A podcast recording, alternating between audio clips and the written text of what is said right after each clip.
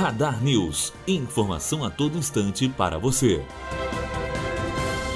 Ministério Público do Rio de Janeiro abriu 22 procedimentos investigativos na Assembleia Legislativa do Rio de Janeiro, com base em informações repassadas pelo Conselho de Controle de Atividades Financeiras COAF, vinculado ao Ministério da Fazenda. A informação foi divulgada no dia passado pela assessoria do Ministério Público. Matheus Azevedo, aluno do primeiro ano de jornalismo direto para a rádio Unifoa, formando para a vida.